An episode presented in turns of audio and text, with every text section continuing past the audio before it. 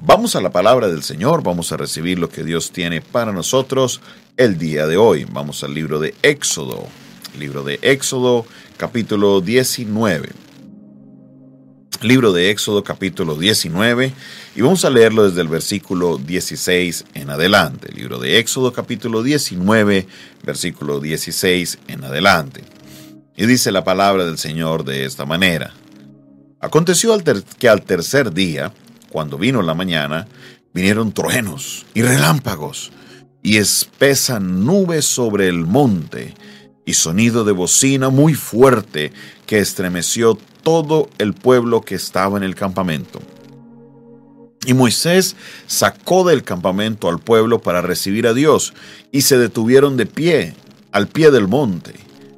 Todo el monte Sinaí humeaba porque Jehová había descendido sobre él en fuego, y el humo subía como el humo de un horno, y todo el monte se estremecía en gran manera. El sonido de la bocina iba aumentando en extremo. Moisés hablaba y Dios le respondía con voz tronante. Y descendió Jehová sobre el monte Sinaí, sobre la cumbre del monte, y Jehová, y llamó Jehová a Moisés a la cumbre del monte, y Moisés subió. Y dijo Jehová a Moisés, desciende, ordena al pueblo que no traspase los límites para ver a Jehová, porque caerá multitud de ellos. Y también que se santifiquen los sacerdotes que se acercan a Jehová, para que Jehová no haya en ellos estrago. Moisés dijo a Jehová, el pueblo no podrá subir al monte Sinoí, porque tú nos has mandado diciendo, señala límites al monte y santifícalo.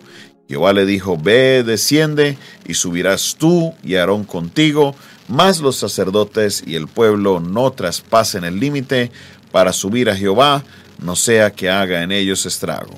Entonces Moisés descendió y se lo dijo al pueblo. Amén. Esta escena, aunque para muchos a lo mejor no se ha leído, no se ha estudiado tanto, para la costumbre judía es una escena supremamente importante, porque es la escena en la que el Señor mismo descendió sobre el monte y ellos pudieron escuchar su voz, y no solo escuchar su voz, sino que pudieron ver la manifestación y la afirmación de Moisés como el líder que podría eh, que ya sacaría al pueblo adelante en el desierto. Esto es clave, esto es muy importante. Aún el libro de Hebreos lo referencia. Cuando leemos el capítulo 12, vemos cómo, cómo habla justamente de esta escena. Miren lo que nos dice el Señor en el libro de, de Hebreos capítulo 12, versículo 18 dice, porque no os habéis acercado al monte que se podía palpar y que ardía en fuego, a la oscuridad, a las tinieblas y a la tempestad, al sonido de la trompeta y a la voz que hablaba, la cual los que la oyeron rogaron que no les hablase más, porque no podían soportar lo que se ordenaba si aún una bestia tocar el monte, será apedreada o, pasará, o pasada con dardo. Y tan terrible era lo que se veía que Moisés dijo, estoy espantado y temblando sino que os acerquéis al sino que os habéis acercado al monte de Sión, a la ciudad del Dios vivo, a la Jerusalén celestial, a la compañía de muchos millares de ángeles, a la congregación de los primogénitos que están inscritos en los cielos, a Dios, el juez de todos, a los espíritus de los justos hechos perfectos, a Jesús, el mediador del nuevo pacto, y a la sangre rociada que habla mejor que la de Abel Aquí el autor a la carta a los hebreos está haciendo un contraste entre la escena que acabamos de leer y la escena que sucedería en Jesucristo. Más adelante profundizaremos un poco de esto, pero quiero que mire el lenguaje con que utiliza Hebreos, con que describe que con temor el pueblo decía, no queremos escuchar más esa voz, es una voz muy fuerte, es una voz que habla cosas muy duras, no queremos escuchar esa voz. El pueblo estaba aterrorizado porque era una manifestación muy fuerte y Dios previene al pueblo y dice, ojo, ojo, que nadie se arrime al al, al monte porque va a morir. Los sacerdotes que no se acerquen al monte porque van a hacer cosa desastrosa. Vayan y purifíquense y santifíquense. ¿Por qué les decía esto el Señor? Porque recuerden que siempre el ser humano tiene esa curiosidad. Cuando ve algo que le parece terrible, le da un cierto temor, pero también le dan más ganas de ir a mirar. O si no, ¿qué pasa en los vecindarios cuando se escuchan balas a veces, balazos? O la gente dice, uy, qué miedo, qué miedo, pero igual están en la ventana mirando a ver qué es lo que pasa y hasta salen a chismosear qué fue lo que sucedió. El Señor les dice, no se les ocurra hacer eso. No, no, no y no. No van a subir al monte, no van a ver porque van a morir. Fue una manifestación de Dios mismo frente de los ojos de ellos. ¿Para qué? El día de ayer lo miramos y es porque Dios le dijo, quiero que el pueblo vea cómo yo desciendo y cómo yo hablo contigo y así te harán caso. El pueblo debe reconocer que tú eres el mediador y es la figura que se conoce mucho más adelante de este pacto que conocemos nosotros como la ley. Moisés era el mediador de la ley, era la persona a la que Dios le habló para que luego él le hablara al pueblo. Él era la persona intermedia.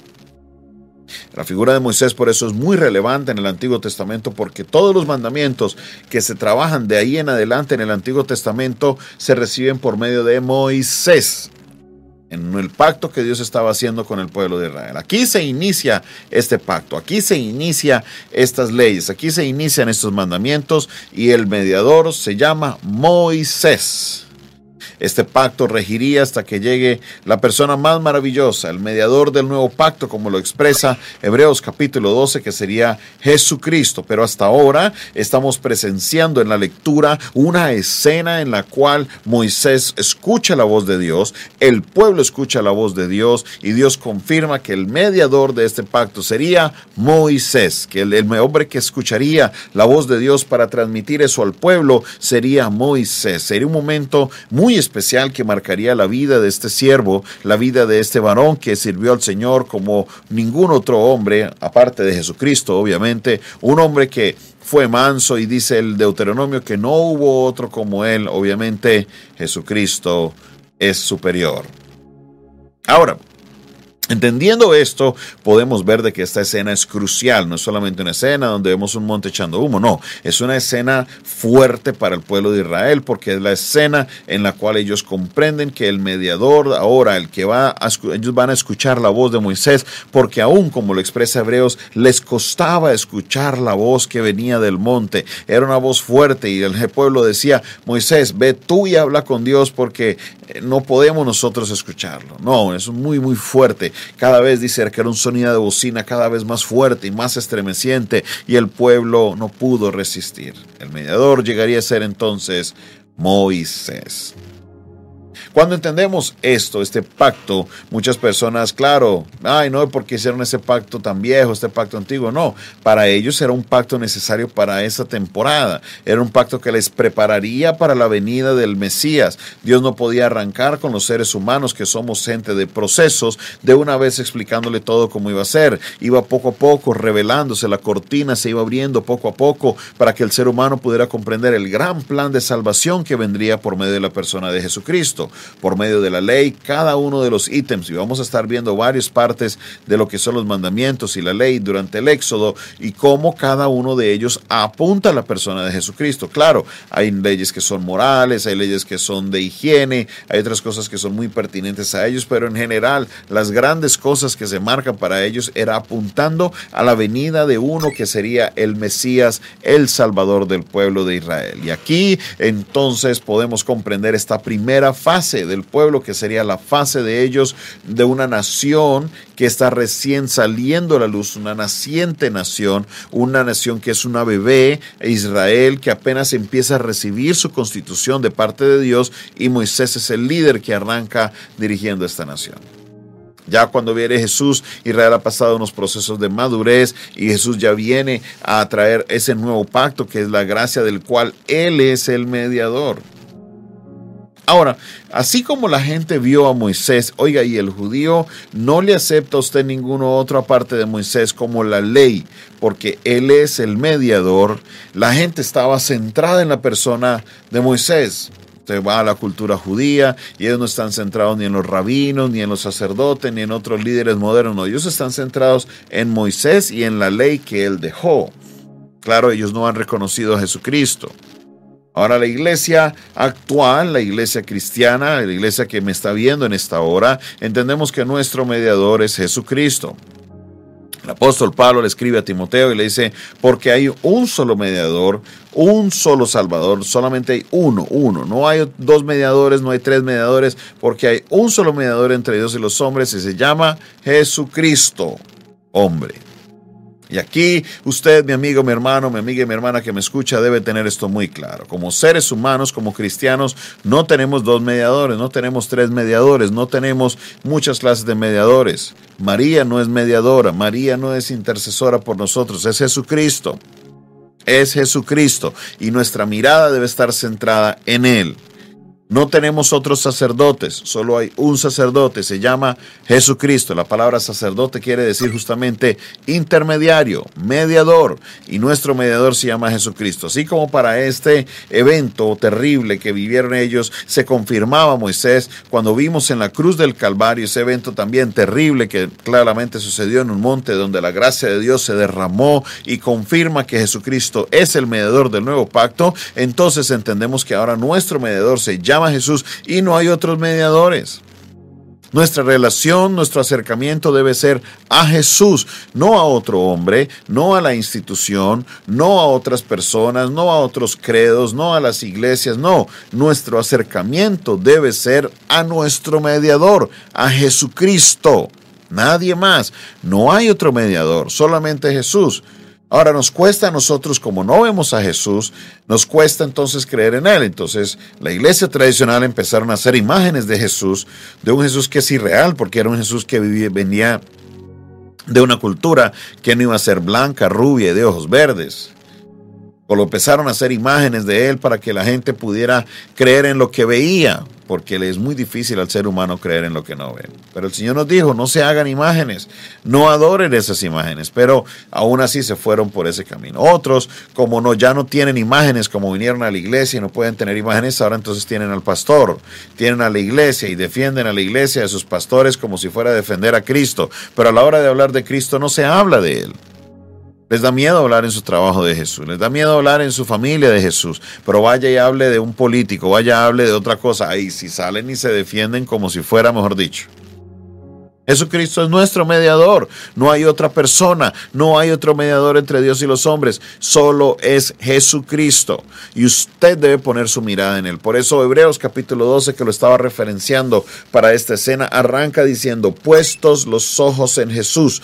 No dice puestos los ojos en el pastor, no dice puestos los ojos en la iglesia, no dice puestos los ojos en el líder, tampoco dice puestos los ojos en el profeta, ni en el apóstol. No, el puesto los ojos en Jesús, quien es el autor y consumador, el superhéroe de nuestra fe, Jesucristo. Haz de Jesucristo tu objeto de admiración, tu objeto de, de, de, estar con tu mirada puesta en Él, porque los hombres como yo vamos a fallar. Hombres como yo vamos a decepcionarte. Hombres como yo vamos a hacer cosas incorrectas. Somos humanos, nos equivocamos. No vamos a ser perfectos. Esa es una realidad.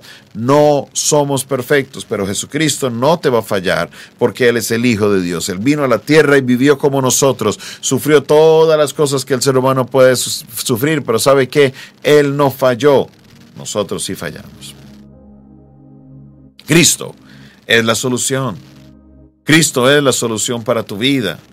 Posiblemente tu vida ha estado, de, eh, aunque conoces de la palabra y todo, ha estado eh, desubicada porque has permitido que lo que guíe tu vida sean otras cosas, otras creencias, o otras personas, o una iglesia, o un pastor. Y por más que vean, por más que nos guste la admiración de la gente, la admiración debe estar puesta en Jesús porque Él es el mediador. Así como el pueblo vio esta escena y temió y le dijo Moisés, ve tú y habla con Dios porque no podemos soportar eso, nosotros como seres humanos tenemos lo mismo. Jesús fue y habló con el Padre, el velo se rompió, se abrió el camino, ahora hay un camino abierto para que podamos comunicarnos directamente con Dios, pero es gracias a Jesucristo, no es gracias a un pastor, no es gracias a una iglesia, no es gracias a un credo, no es gracias a un profeta. Puedo hablar yo directamente con Dios gracias a Jesucristo. Por eso nuestra mirada debe estar puesta en Él. Por eso nuestra vista debe estar puesta en Él. Jesucristo, el mediador de un nuevo y mejor pacto, el pacto de la gracia, el cual vivimos el día de hoy. Los judíos continúan en la ley porque vieron la manifestación que se hizo sobre Moisés. Ahora nosotros hemos visto la manifestación que se hizo sobre Cristo, quien murió en la cruz del Calvario y el monte echaba humo y fue llevado a la tumba.